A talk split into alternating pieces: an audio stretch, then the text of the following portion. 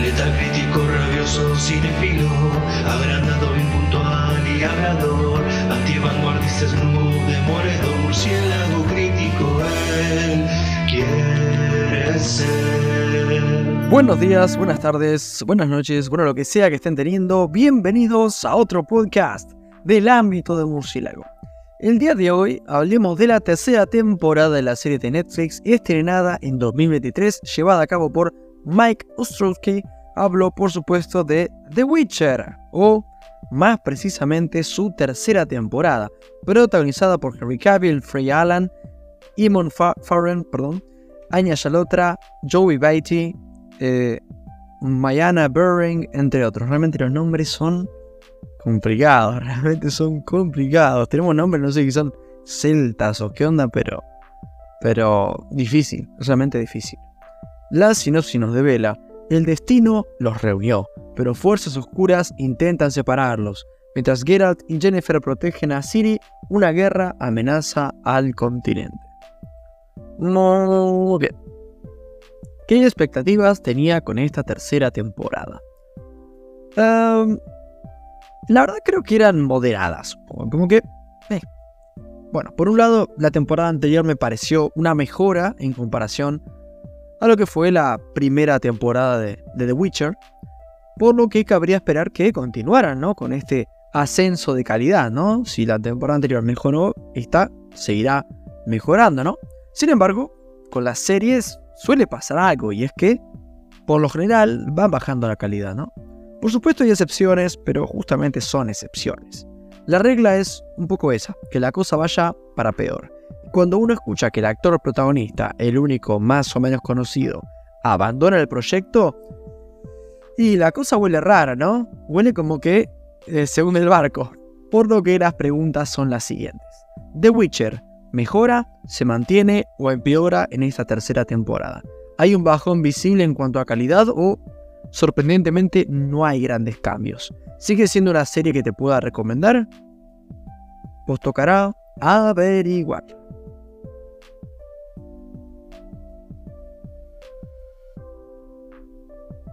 Ok, comencemos con lo positivo.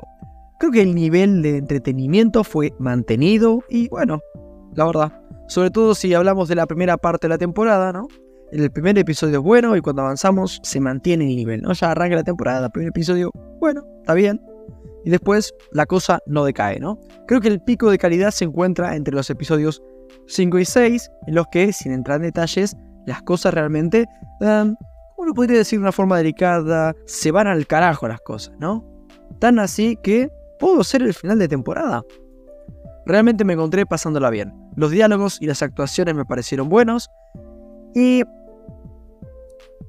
todo se siente más cohesionado que en las temporadas anteriores. Creo que en sí la serie cada vez pasa más de lo fragmentado a lo unificado, cosa que creo que le hace bien, ¿no? Porque realmente la primera temporada, sobre todo, entorpecía todo mucho más, ¿no? Teníamos tres tramas totalmente separadas y era medio quilombo. Acá no, acá tenemos esta, este ancla, perdón, dentro de todas las tramas y personajes que hay, que es esta especie de familia, ¿no? disfuncional compuesta por Geralt, Ciri y Jennifer que dentro de que hay tantos personajes bastante cuestionables, ¿no? Difíciles de entender y eso, complejos, con tantas tramas de poder, traición, ¿no? Un poco lo Game of Thrones. Esta familia, esos tres, sirven como un lugar seguro en el que baja la guardia, ¿no? Ya que esos tres no actúan por otra cosa casi que no sea por amor genuino, ¿no?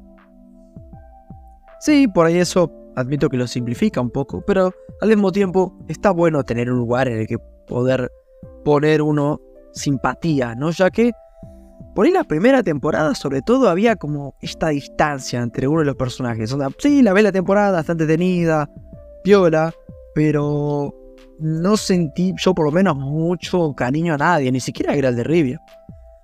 algo que realmente me dejó muy satisfecho fue el desarrollo del personaje de Kahir, este tipo de Nilfgaard que se había presentado en la primera temporada y que fue un poco dando tumbos por distintos lugares en estas dos temporadas siguientes y recién acá un poco logré entrever por dónde iba, ¿no? Como no entendía mucho, ahora sí logré entender al personaje y me gusta lo que han hecho con él, que básicamente se trató de, de, de a poco ir cincelando, cincelándolo, ¿no? Tipo complejo e interesante, impredecible incluso. Bastante bien, bastante bien. Pasando a lo negativo, hubo bastante hate porque en esta temporada se forjó una relación cuasi amorosa o romántica homosexual entre dos personajes. Y bueno, habrá quien por un lado esté molesto, ¿no? Porque en los libros tal relación no existe. Y habrá quien le moleste simplemente porque es puramente homofóbico. En lo personal, no me gustó porque la sentí algo apresurada, ¿no? Como que no me o sea, tienen química los dos actores, spoilers son hombres, y son creíbles, hacen un buen trabajo, pero cómo estuvo construida a nivel guion no me pareció tan orgánica para la temporada y creo que se podría haber hecho un poco mejor. O sea, háganla, no hay problema, háganla un poco mejor. Eh, es lo que yo diría. Pero el mayor problema de la temporada es que tendría que haber terminado en el episodio 6. Porque, bueno, un poco lo, lo había dado a intuir antes, ¿no? Porque los episodios 7 y 8 se sienten más como el inicio de la temporada 4 que como verdaderos finales de temporada y lógicamente les terminó faltando clímax, gancho para una siguiente temporada, ¿no?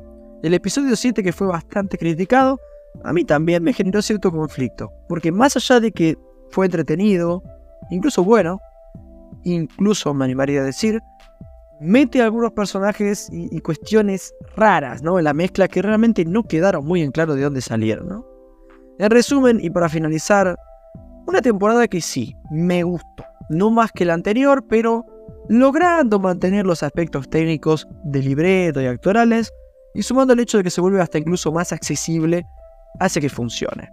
En lo personal, The Witcher temporada 3 ha logrado moderadamente que quiera ver una, una cuarta temporada. No quedé hechizado, pero sí complacido e interesado en ver qué pasa sin el pibe Cable. Le doy un 7.6, ya les agradezco un montón por escuchar hasta acá. De nuevo, creo que The Witcher es una serie en general recomendable, sobre todo si te gusta la fantasía, el entretenimiento ahí, un poco de acción medieval. Está bien, está bien, es como para que le des una oportunidad. Nada más, gente. Buenas noches. Super.